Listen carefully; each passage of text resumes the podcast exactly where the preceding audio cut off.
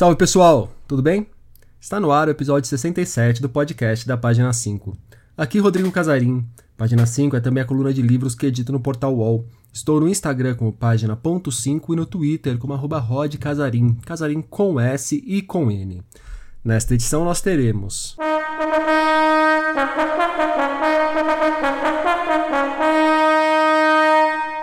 Um papo com a quadrinista Laerte, que se recupera da Covid-19. Aula aberta de Nélida Pinhon.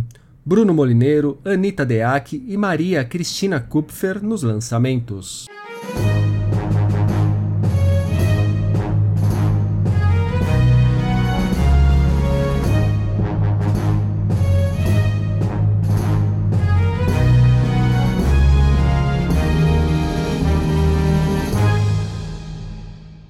Dois anos antes das eleições presidenciais de 2018, a quadrinista Laerte publicou uma tirinha emblemática. No primeiro quadro, ela aparece ao lado de um ovo ainda intacto e diz: Precisamos falar sobre o fascismo. Na cena seguinte, ela olha para o ovo e demonstra certa preocupação ao ver que ele começara a rachar. No quadro derradeiro, o ovo já se despedaça, enquanto o apelo de Laerte ganha ares de um quase desespero. Sério, Precisamos mesmo, urgente, alerta. Desde então, muito foi dito sobre o fascismo. Não que tenha adiantado grande coisa. Aproveitando-se de simetrias esdrúxulas, conivência de muita gente, interesse de outros tantos e uma inegável apoio de parte considerável da população, ideias e práticas fascistas avançaram pelo Brasil. Laerte é um nome consagrado dos nossos quadrinhos. Dentre suas séries e personagens marcantes se destacam Os Piratas do Tietê e o Manual do Minotauro. Publicou em veículos clássicos como a revista Chiclete com Banana e, ao lado de Glauco e Angeli, formou Los Três Amigos, ícone dos quadrinhos nacionais que mais tarde ganharia a companhia de Adão e Turros Garay. Com o tempo, Laerte também se transformou numa das principais cronistas do país, seu trabalho passou a refletir muitas das tensões políticas e sociais do Brasil. O descaso do governo federal no lido com a Covid-19, por exemplo, havia motivado charges e tiras recentes. Em uma bem direta, sobre mortes decorrentes da falta de oxigênio, encontramos Jair Bolsonaro usando um travesseiro para sufocar um paciente acamado num hospital. E a doença, que já matou mais de 240 mil brasileiros, pegou também a Laerte. Ela passou 10 dias internada por conta da Covid. Em três desses dias, precisou ficar na UTI. A situação da artista causou grande comoção entre o público. Manifestações de apoio e de carinho ao quadrinista se espalharam pela internet. Laerte hoje está em casa. Quando a convidei para a entrevista que vocês ouvirão a seguir, a grande pergunta a ser feita era a mais protocolar possível: Laerte, como você está?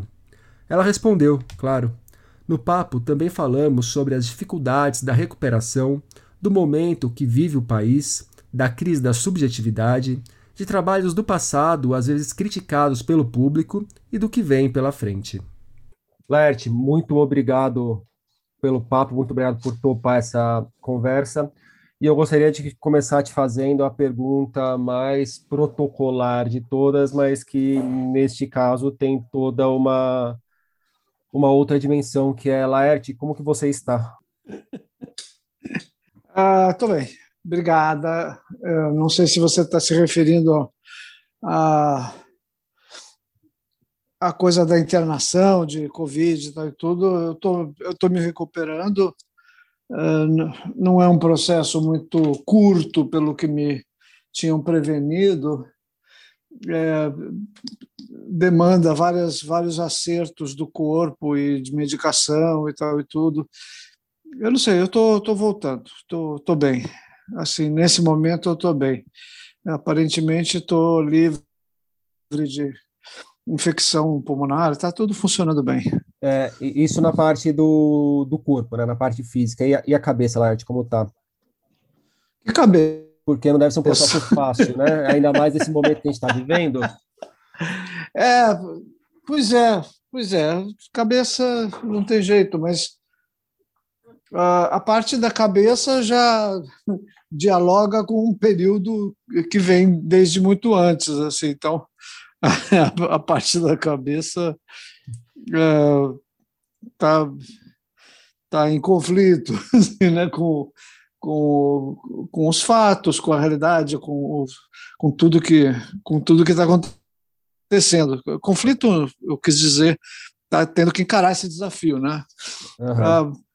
agora voltar de, um, de uma internação, de uma um período na UTI também envolve uma uma reacomodação é, mental e espiritual, porque nesses lugares você é, é quase que absolutamente cuidada, né? Você é, é, amparada em todas as suas necessidades e, e observada e monitorada e, eu tô agora eu tô no mundo real.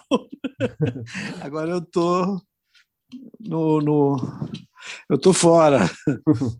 O, o Laerte, o que o que o que confere uma, uma grande liberdade mas também tem o peso, né? Claro. É, Laerte, antes da, da Covid, antes da internação, você já era uma das artistas mais combativas na questão do de expor os absurdos que a gente está vivendo no Brasil, o, o, autoritarismo desse atual governo, a ascensão inegável do fascismo, e você levou muito a questão do Covid já para sua arte, para suas tiras, para os seus quadrinhos. É, quando você vai para o hospital, você passa o tempo internada, vai para a UTI e depois sai, está se recuperando, está bem. É, a sensação, o sentimento com relação ao governo que está aí mudou em alguma coisa? De repente, uma indignação virou uma raiva, é, trouxe mais uma para a questão pessoal. É, virou pessoal a briga, de repente? O Arueira fez uma charge, né? É, fantástica. Em, em, em que a fala era essa. Não, a charge é ótima e o Aroeira é, é um amigo muito querido e essa, esse, esse momento de apoio assim foi super emocionante. Mas não, não virou uma coisa pessoal. Não, pelo fato de eu estar com Covid, não virou uma coisa pessoal. Não. Eu, eu, fazer charge é uma, é uma atividade que, em onde a gente procura é, lidar com todas essas camadas da nossa, da nossa pessoa. Quer dizer, a gente tanto se motiva emocionalmente com, né, com os, os fatos que estão acontecendo, quanto a gente também precisa compreendê-los politicamente, compreendê-los a frio, né? porque o humor é uma linguagem que acontece a frio. Você elabora uma piada ou uma, um discurso humorístico a partir de uma posição. Eu estou usando a palavra frio, mas eu quis dizer assim, a partir de um racionalismo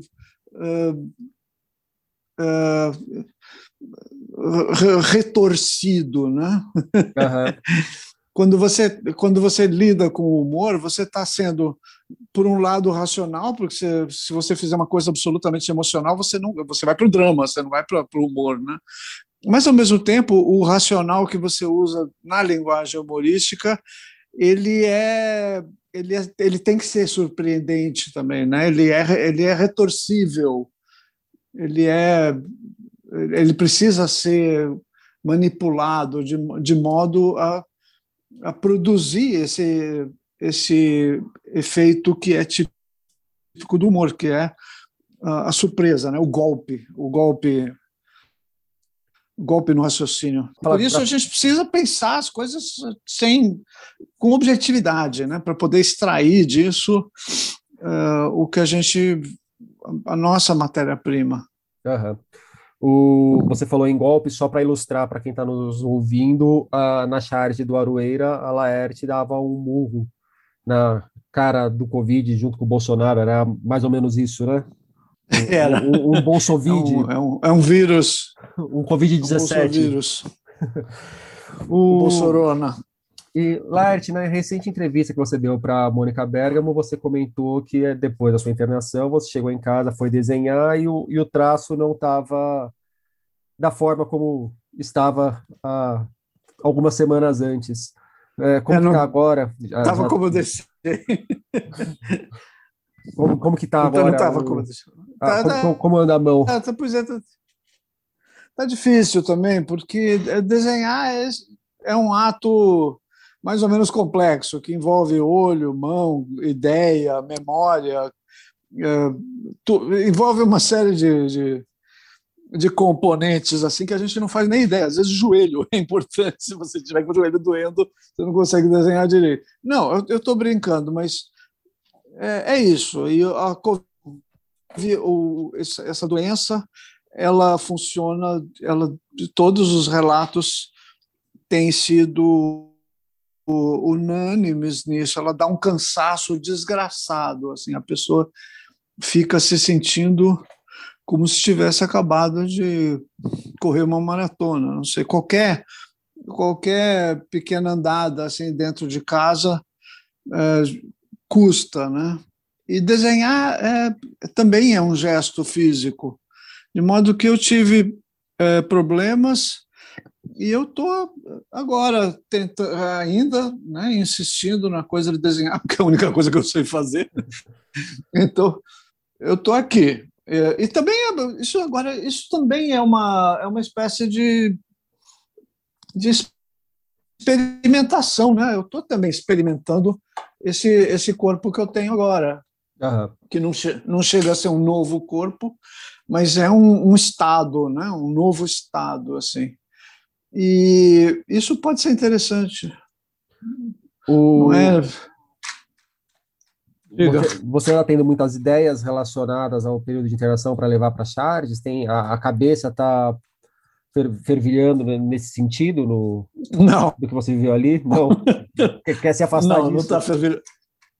Não, fervilhando não está, mas eu, deixa eu tentar te explicar. A gente fica lenta, a gente fica assim uma, uma coisa, tanto física quanto mentalmente, a gente fica meio é, devagar. Então, é isso, eu não estou fervilhando de ideias, eu estou tentando recuperar o traço e tentando recuperar também é, essa parte das ideias. E...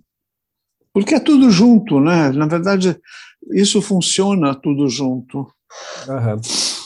O, você poderia contar um pouco como foi o tempo ali da, da internação, é, o, os seus pensamentos, os seus sentimentos, tanto com relação à, à internação em si, à doença, é, eu imagino que deve ser um momento de, de medo, se antes da gente pegar a Covid, quem não pegou, eu não peguei Covid ainda, mas sempre tem esse medo e quando pega, vai para o hospital, vai para uma UTI, acredito que esse medo fica ainda mais forte. E, mas também eu queria que você comentasse sobre todo o carinho, todo o afeto que rolou aqui fora. Eu sei que você estava acompanhando mais ou menos pelo Twitter, mas foi uma onda muito forte. Foi muita gente preocupada de verdade com você, torcendo muito por você, é, muita manifestação de carinho assim explícito.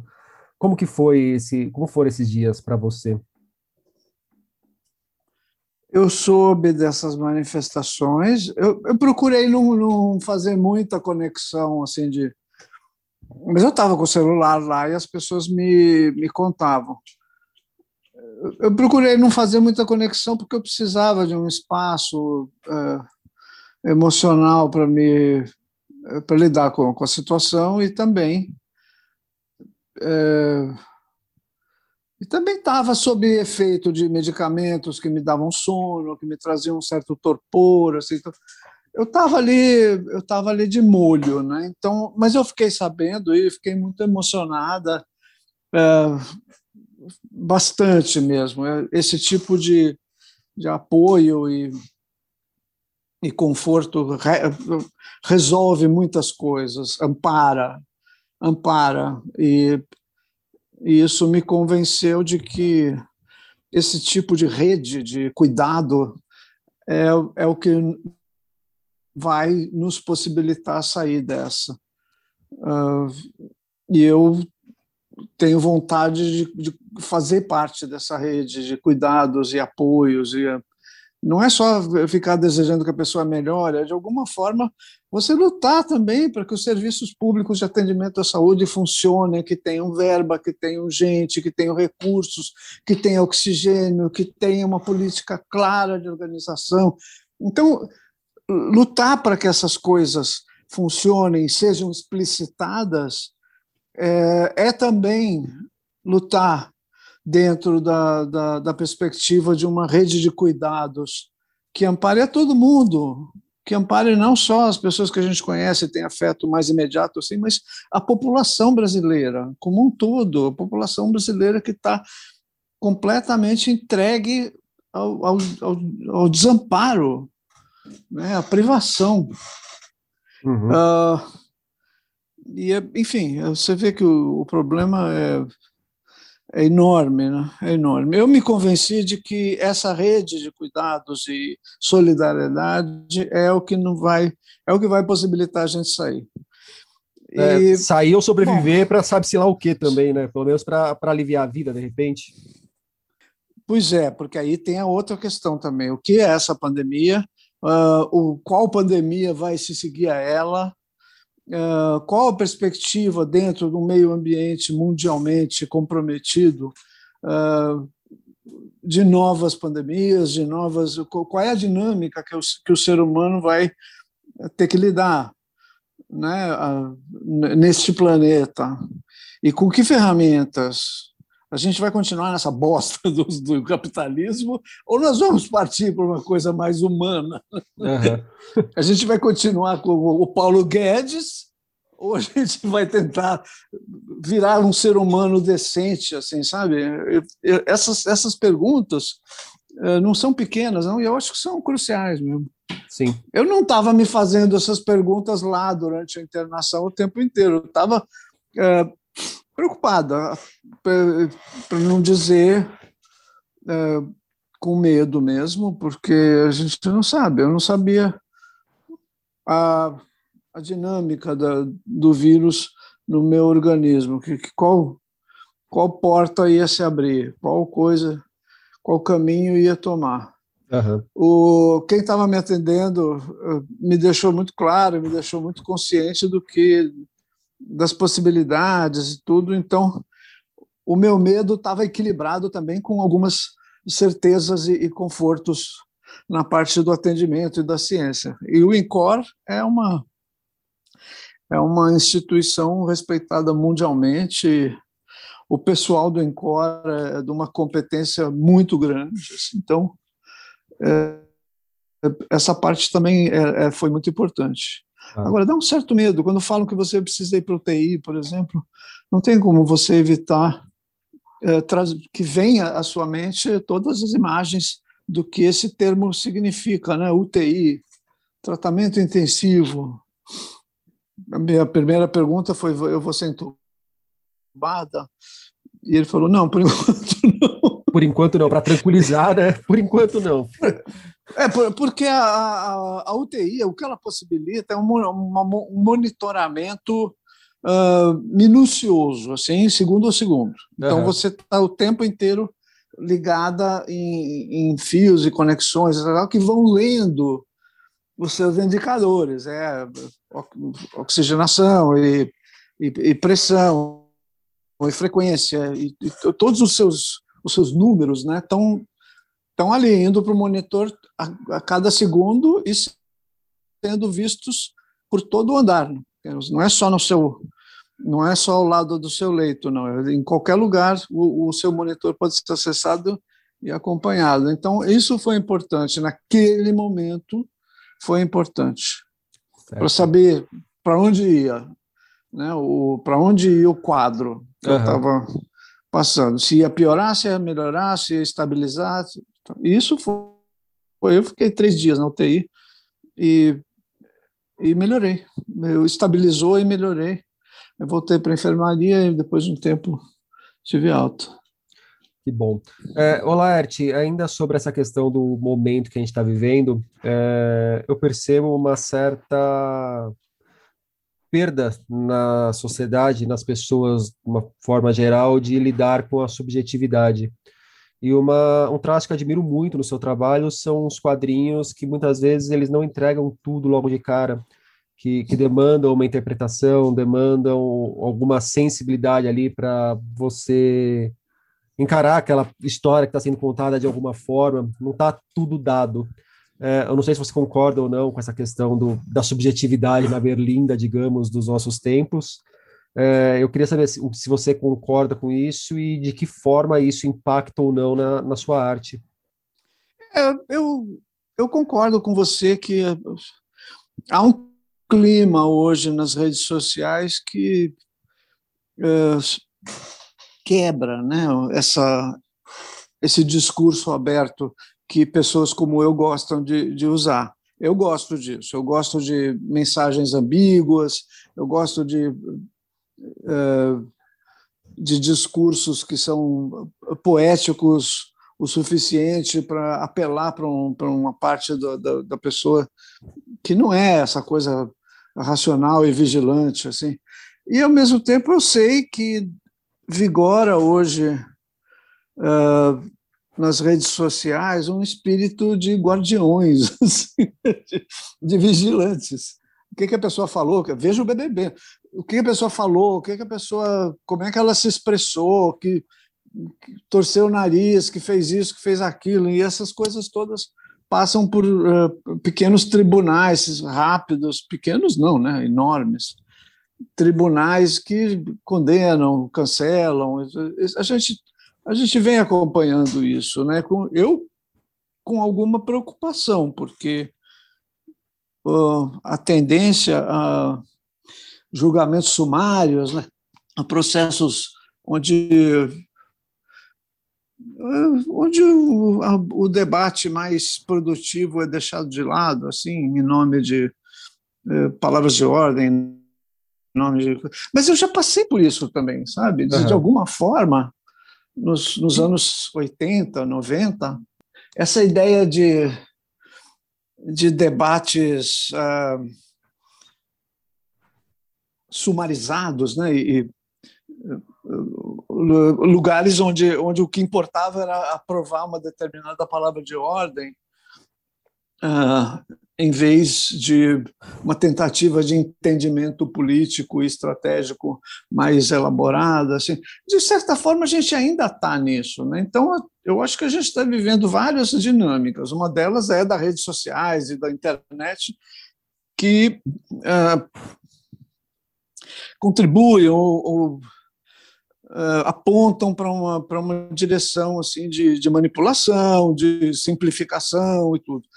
Por outro lado, as redes também contribuem para que as pessoas se encontrem, que elas uh, se que elas partilhem ideias e desejos e, e questões que são de grupo também.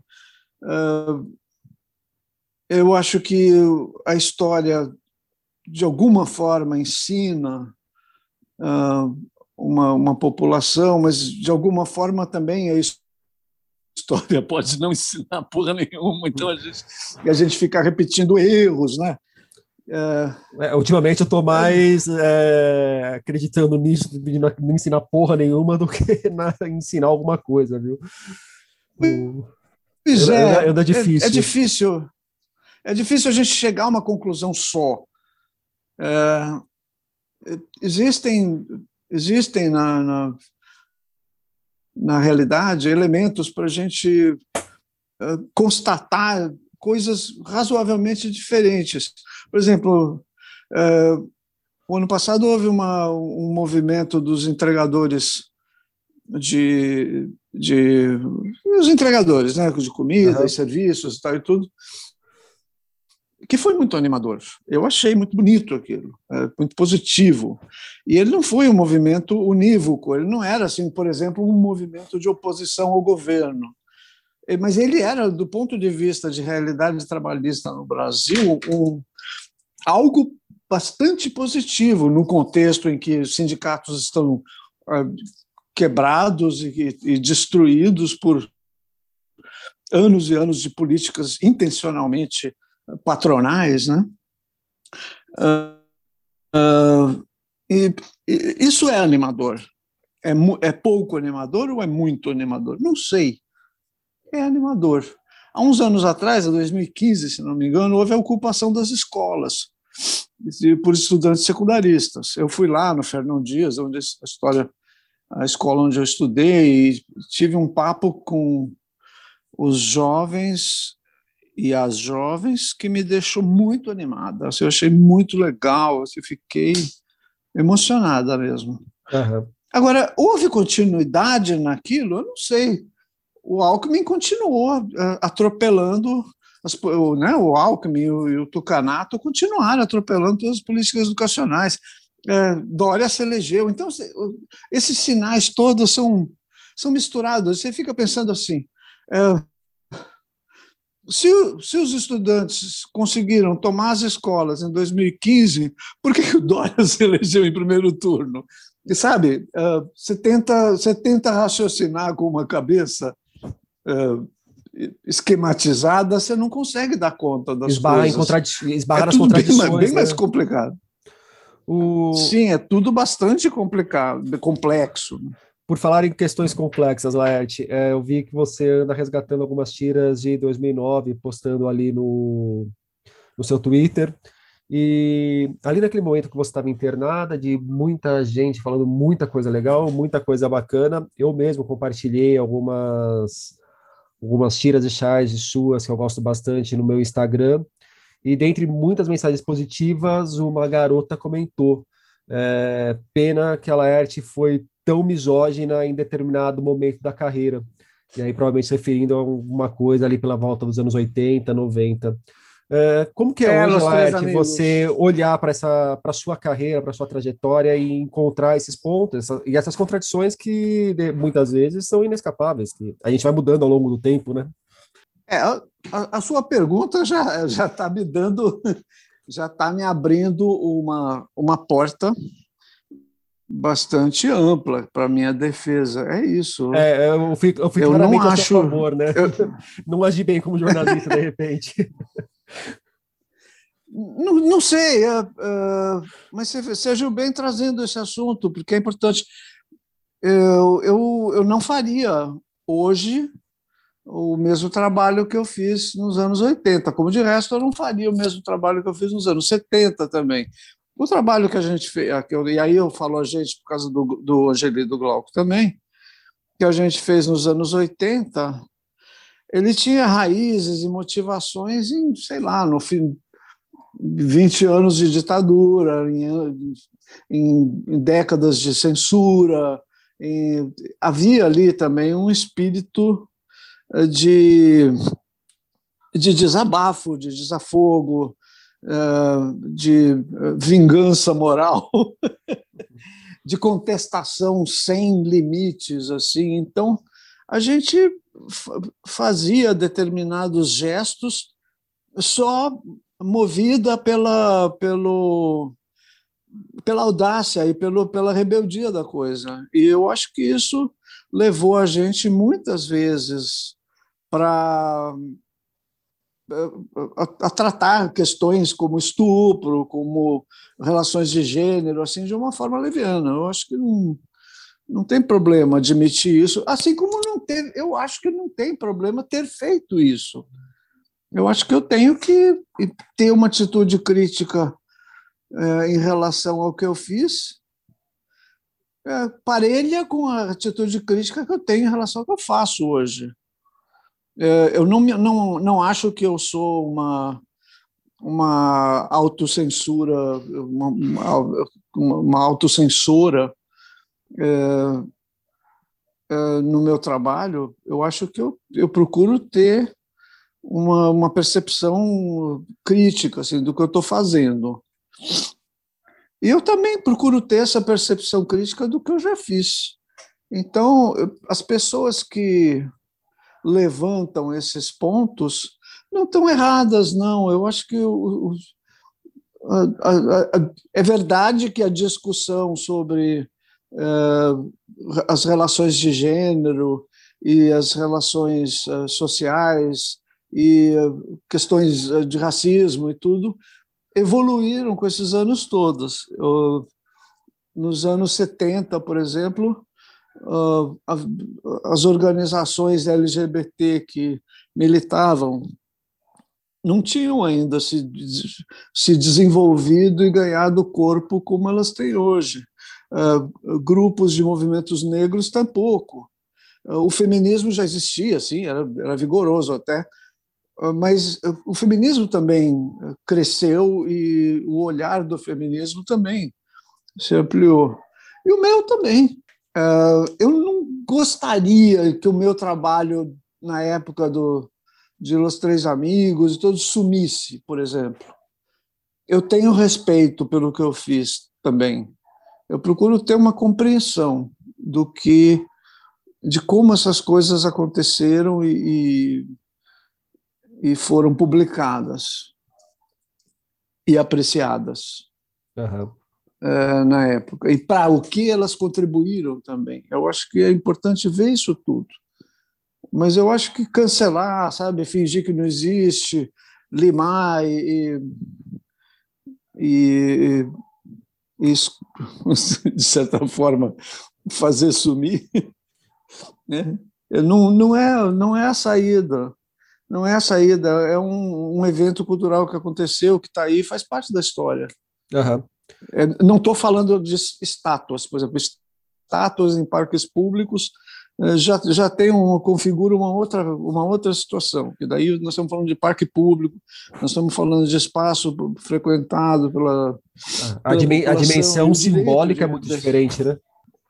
É, é parecida, mas é diferente, sabe?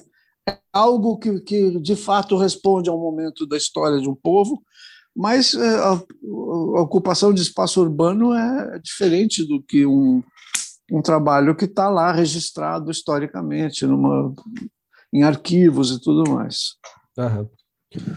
O Larte, para a gente finalizar, o que, que vem pela frente? O que, que você está vislumbrando para um futuro próximo e um futuro não tão próximo assim? De repente, para daqui um ano, com um tempo a mais? Olha, Rodrigo, não sei direito. Eu estava fazendo um trabalho que eu, teoricamente, teoricamente, eu continuo fazendo, que era uma história uh, grande, que estava já com 400 páginas, mas ela me deixa muito insegura e eu estou reformulando ela de, de diversas maneiras. E eu acho que, do, do ponto de vista dos meus projetos pessoais, assim, esta história é o meu desafio para os próximos tempos, assim. O que, que é essa história? Pode contar um pouco dela para gente? Era era para ser um levantamento de sexo e política desde os anos 70 até agora. Quer dizer, desde que eu comecei a viver sexo e política, portanto, uhum. desde que eu tinha 20 e, pouco, 20 e poucos anos. E a ideia era fazer uma espécie de é ficção, não era para ser um, exercício de memórias, mas era para ser uma ficção baseada em, em, material autobiográfico. E ela foi indo por diversos caminhos, para diversas direções, acabou. Uh, por que isso? Projetos muito amplos e muito gerais, assim como esse, acabam tomando uma trilha que nem sempre é a que você planejava. E eu estou às voltas com essa história. Ela, ela acabou sendo um, um projeto bem diferente. Eu acabei reduzindo no tempo assim a, um, a uma coisa mais, mais compacta, a um ano.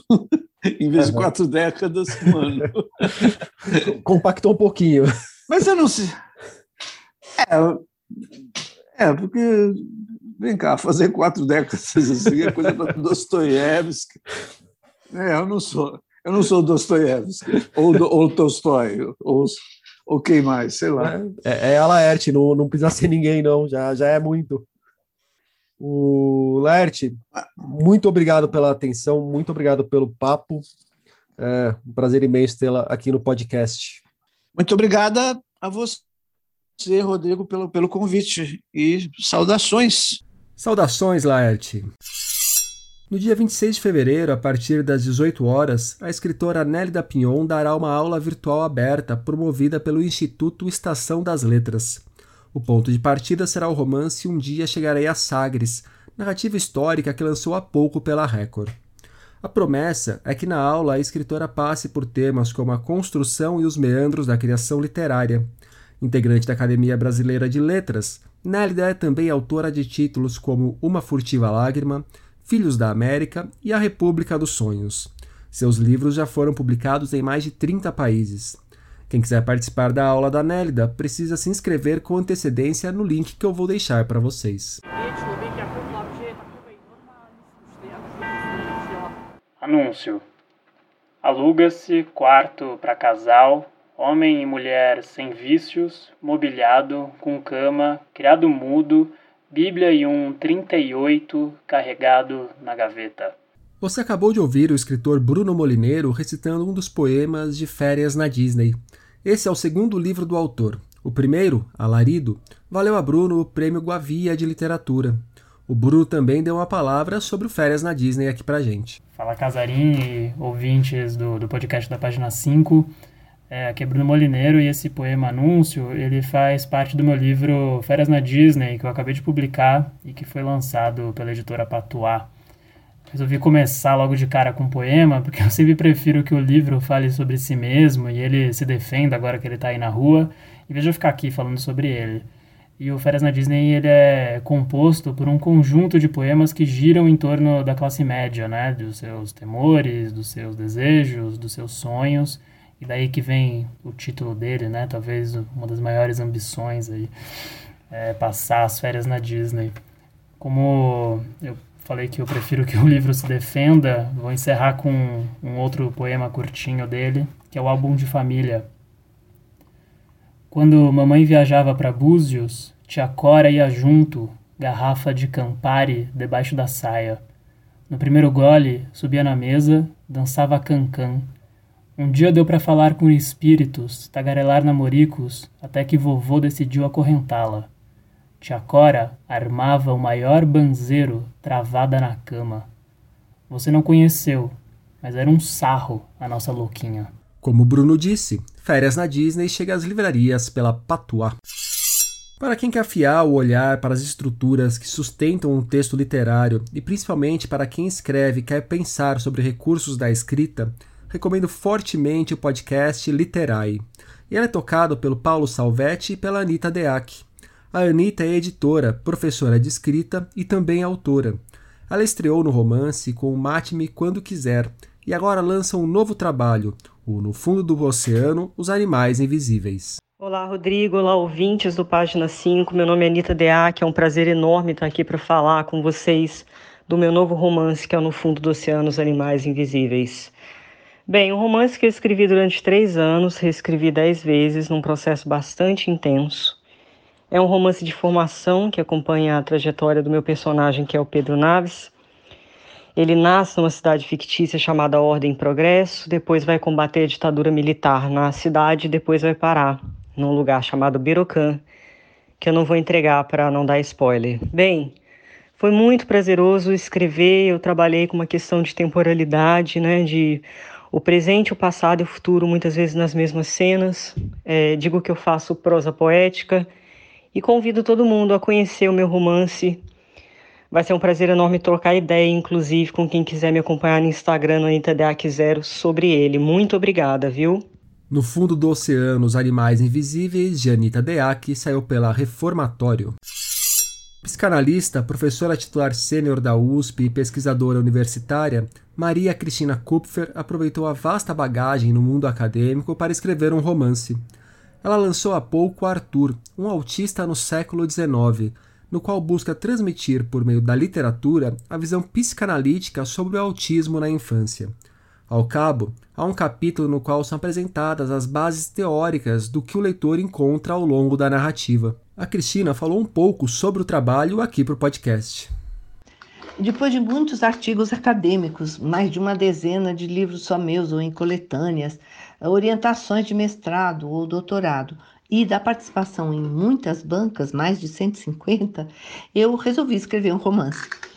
Mas Arthur, um autista no século XIX, é uma ficção que não deixa de se referir a esses meus estudos, pesquisas e observações ao longo de três décadas na clínica e na universidade. Eu imaginei Arthur como um amálgama de tudo que vi, vi fazerem e fiz no tratamento de crianças com autismo. Eu situei o romance na França e na virada do século XIX para o XX porque eu queria um distanciamento dos dias atuais e também porque queria mostrar que, apesar de maior projeção, da maior projeção recente, as formas de manifestação do autismo já estão presentes na vida das pessoas há muito tempo. Eu escolhi situar Arthur na França, porque é na França que existe material mais antigo e consistente sobre o tema, e também porque eu visitei alguns dos edifícios franceses do século XIX em que eu ambientei o livro, como o Hospital Bicêtre, em Paris, por exemplo. Com Arthur, eu quis dialogar com colegas psicanalistas que cuidam de crianças com dificuldades psíquicas, mas também com pais de autistas, tentando transmitir de forma romanceada uma visão psicanalítica sobre o autismo. Eu acho que por isso Arthur carrega um caráter político, no sentido de que se engaja no movimento de resistência à supressão da subjetividade, que é marcante no discurso de uma ciência organicista e reducionista ainda predominante. Arthur, um autista no século XIX, de Maria Cristina Kupfer, saiu pela escuta. E nesses dias, na página 5, nós tivemos resenha do segundo volume de A Odisseia de Hakim, HQ de Fabian Toumé. E, afinal, Torto Arado, é mesmo tudo isso? Por hoje é isso aí, pessoal. Indica o podcast para os amigos e inimigos. Um abraço, um beijo, um aperto de mão e até a semana que vem.